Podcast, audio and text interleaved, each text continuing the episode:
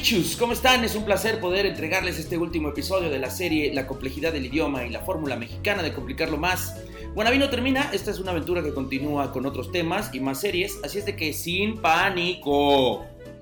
Solo terminó este primer trabajo de prueba que se realizó con mucho cariño y 0% de beneficio para ustedes y para mí. Ya lo saben, es un desperdicio de tiempo, pero igual pasas horas viendo TikTok, Instagram, Facebook y probablemente aprendas lo mismo allá que aquí. Así que no hay resentimiento, bienvenidos a esta cascada de necedades. Comenzamos. Ah, Simón, ese men, ya te entendí, vato.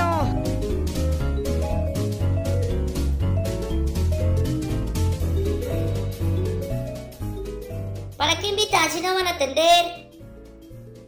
En el idioma como en la vida hay que saber defenderse, agarrar de los pelos al oponente y azotarlo contra los más sólidos argumentos hasta dejarlo inmóvil, que no sepa por dónde le llegaron las combinaciones de chingadazos sonoros. Pero para llegar a eso es importante tener una preparación. Así, casi como la que tuvo Julio César Chávez, el gancho al hígado mexicano más poderoso del mundo, o el mismo Juan Manuel Márquez, quien de un sendo derechazo regresó a la primaria Manny Pacman Pacquiao aquella noche de sábado ante la mirada de millones de personas ebrias, o como lo hacía Mike Tyson, ese que nomás de verlo de frente, muchos de sus oponentes se les reiniciaba el disco duro antes de que los tocara y ya sabían dónde iban a acabar, en fin.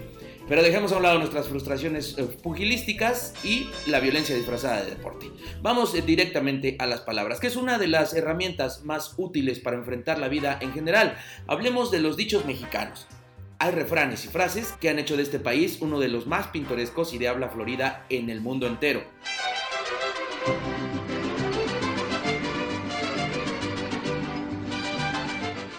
Where the investment in infrastructure, infrastructure, infrastructure, infrastructure may be the trigger of a buoyant domestic market that complements our exporting sector. Me caga el cliché utilizado a nivel mundial en el que somos representados por esta música, que aclaro, me gusta, pero creo que representa una imagen muy mediocre de nuestros paisanos, que somos cometacos, que si huevones y pedotes, que si machos y mantenidos, que si muy morenos y lampiños, que si mal hablados y vulgares, váyanse mucho a la.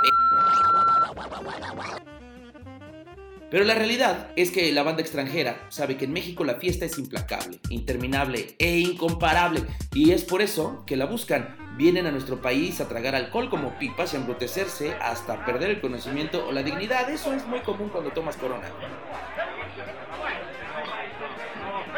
El refrán es una paremia tradicional de origen y uso popular y por definición de autoría anónima, con intención didáctica, moral o incluso filosófica. En algunos contextos puede encontrarse como sinónimo de dicho e incluso de proverbio. Si bien el dicho, esencialmente oral, abarca un significado más amplio, como un conjunto de palabras que proponen un concepto cabal, agudo, oportuno e incluso malicioso, o bien una ocurrencia chistosa. Por su parte, el proverbio, como el adagio y la máxima, suelen estar asociados al oculto, no oculto, usados aquí, culto, o bíblico o lo oriental. En suma, en el ámbito de la lengua castellana o idioma español, el refrán es, por antonomasia, la paremia más representativa de la sabiduría popular. Bueno, entremos de lleno a la alberca de la información. Los refranes, dichos y pregones son textos populares breves que forman parte de la tradición cultural y lingüística de una sociedad. Suelen expresar eh, una enseñanza y refieren situaciones que pueden ser fácilmente interpretadas y adecuadas a contextos semejantes. El contenido es irónico e hilarante, siempre lleva consigo una enseñanza, consejos eh, o sabiduría popular y para comprenderlos pues también hay que tener la mente bien abierta y ágil para darle la interpretación correcta. Que de dónde vienen o quién los escribe o quién los inventa, bueno pues eso no se sabe a ciencia cierta. Lo que sí sabemos es que son del dominio público. Nadie se atribuye la autoría de un dicho o refrán porque simplemente forman parte del lenguaje y la cotidianidad de la comunicación en nuestra sociedad.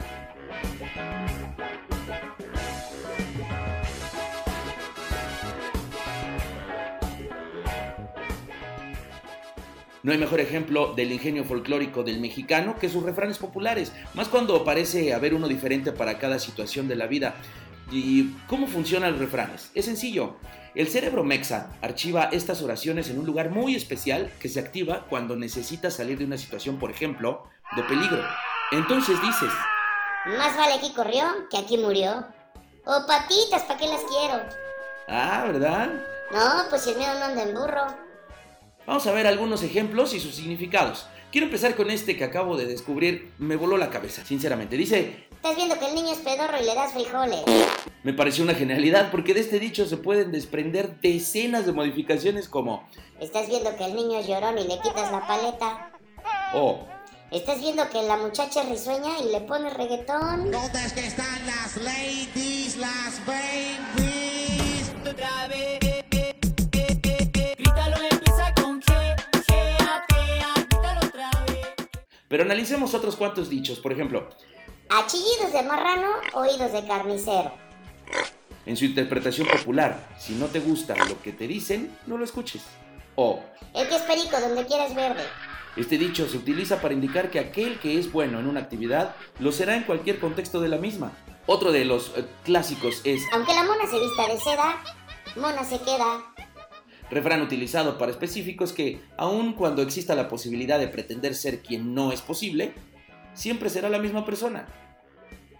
O como decía aquella canción de salsa, Árbol que nace torcido, jamás su tronco endereza.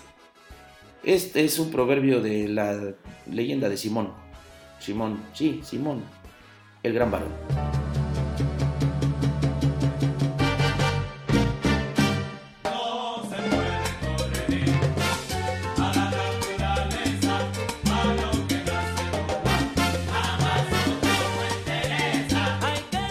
Que aquellos que crecen con comportamientos determinados lo seguirán repitiendo como un patrón en el futuro.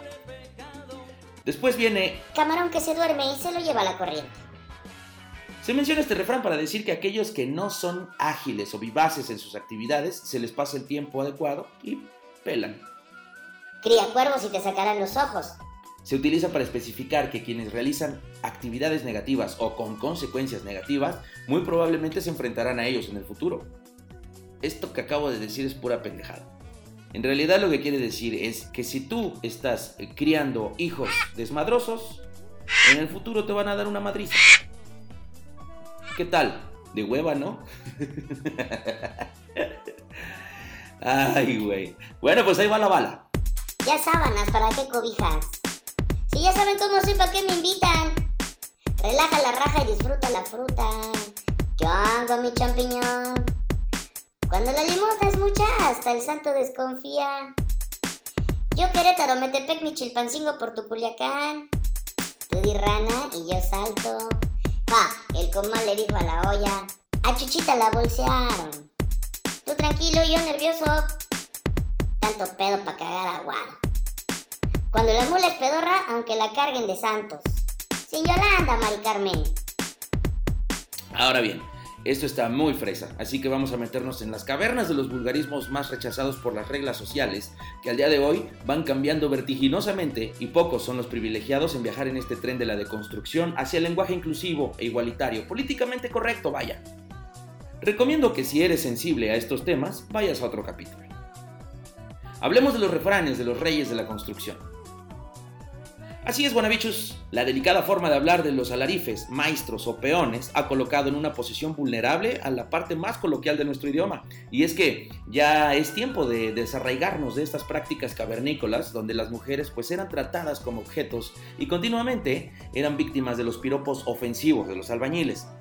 Quienes al ver a las chicas en la calle automáticamente soltarían un